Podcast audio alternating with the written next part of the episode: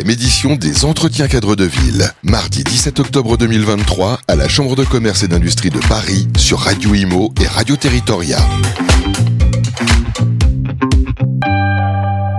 Bonjour, bienvenue à tous. On est ravis de vous retrouver pour euh, les entretiens cadres de ville comme chaque année. C'est euh, mi-octobre, 17 octobre pour cette année 2023, huitième édition déjà.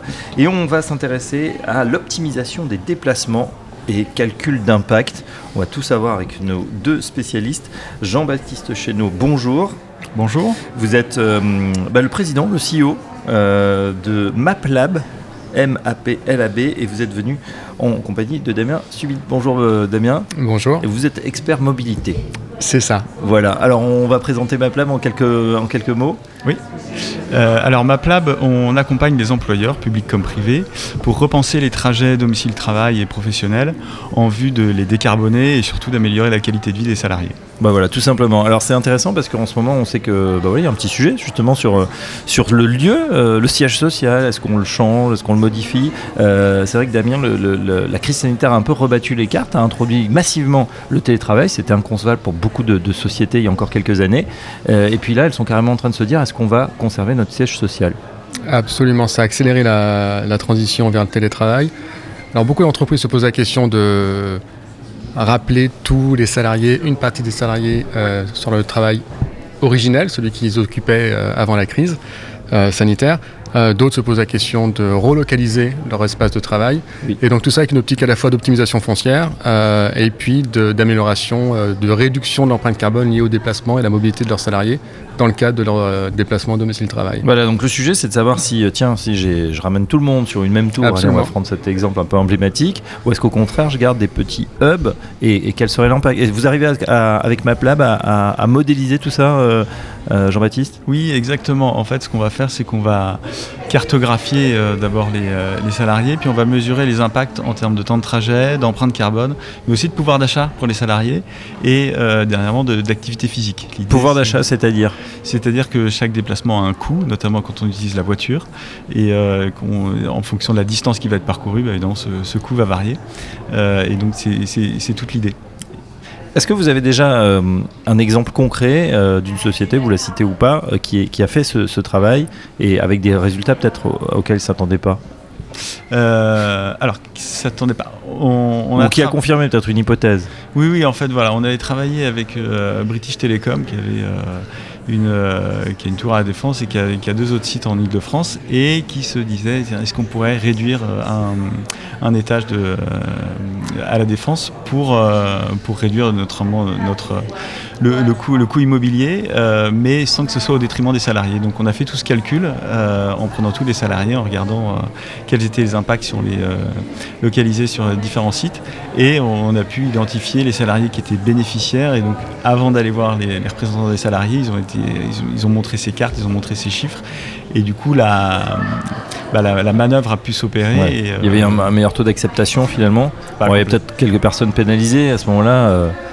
C'est sûr que dès qu'il y a des, changements ou modifications du siège, il y en a qui sont contents, il y en a qui, euh, se plaignent un petit peu. Bah, exactement. Bah, là, en l'occurrence, justement, ils se sont limités aux personnes qui étaient gagnantes, donc euh, l'opération était facile à faire. Ouais, c'est plus facile de convaincre des gens euh, qui sont gagnants. Qui vont l'intérêt, tout à fait. C'est vrai que la, pression financière sur la mobilité, notamment en voiture, on sait que la voiture personnelle, c'est 15% des émissions de CO2 équivalent en France, mm. que le secteur de la mobilité doit vraiment accélérer sa décarbonation.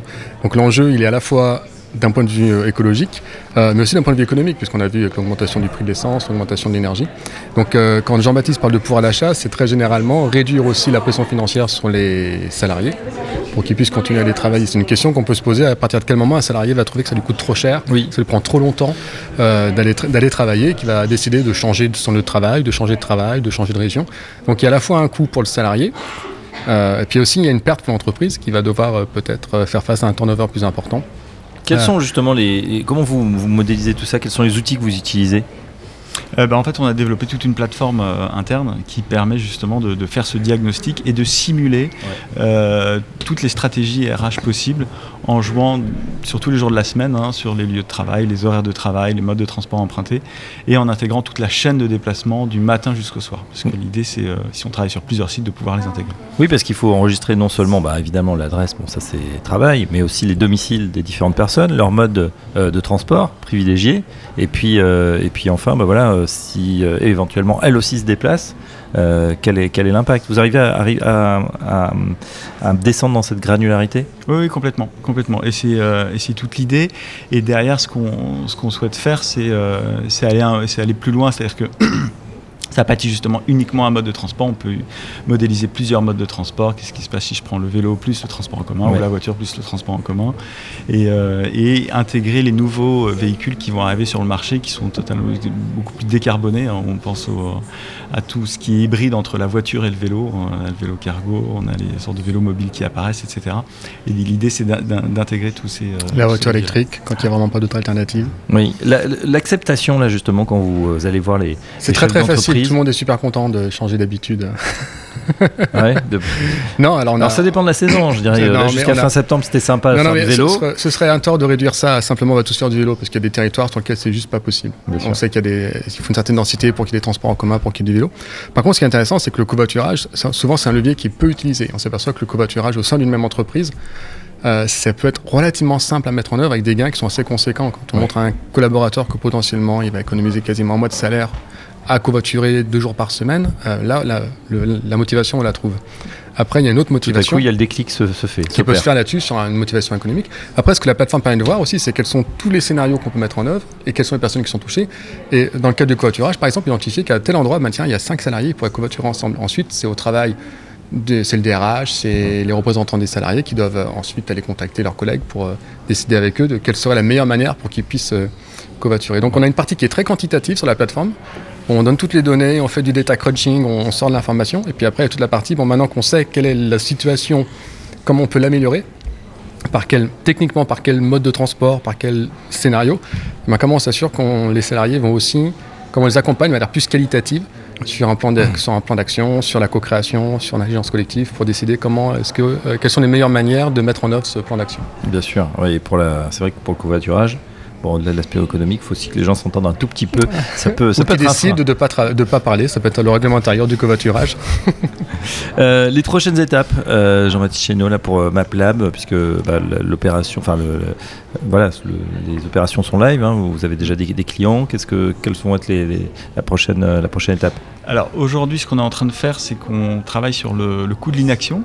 Et, euh, et l'idée, c'est de se dire, mais qu'est-ce qui se passe ah, si on ne fait rien jusqu'à 2030-2035 On va se donner un horizon temporel de 10, une dizaine d'années pour l'entreprise et de regarder par rapport à, en fonction des chocs potentiels qui peuvent arriver. On le voit en ce moment avec le coût du carburant, mais on peut avoir un Paris à, enfin, des villes à, à 50 degrés avec un certain nombre d'infrastructures qui peuvent plus fonctionner.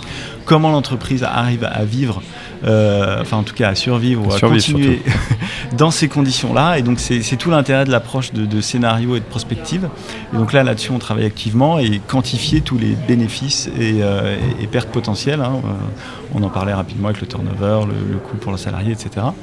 Euh, et puis le deuxième levier, je pense que c'est là où ça peut être vraiment intéressant, c'est de travailler à l'échelle de la collectivité locale et de faire en sorte que cet outil soit diffusé auprès des entreprises du territoire, qu'elles puissent l'utiliser, se l'approprier et que cette donnée soit remontée à l'échelle du territoire pour qu'elles puissent mesurer les flux euh, et évidemment les impacts qui vont avec pour avoir un vrai outil de compréhension, mais aussi d'anticipation et d'aide à la décision sur les, les futures mobilités. Ouais, voilà, en tout cas, on le sent, on, on l'entend en creux, co-création, co-construction, une fois de plus avec les salariés, il faut engager tout le monde pour que ça fonctionne.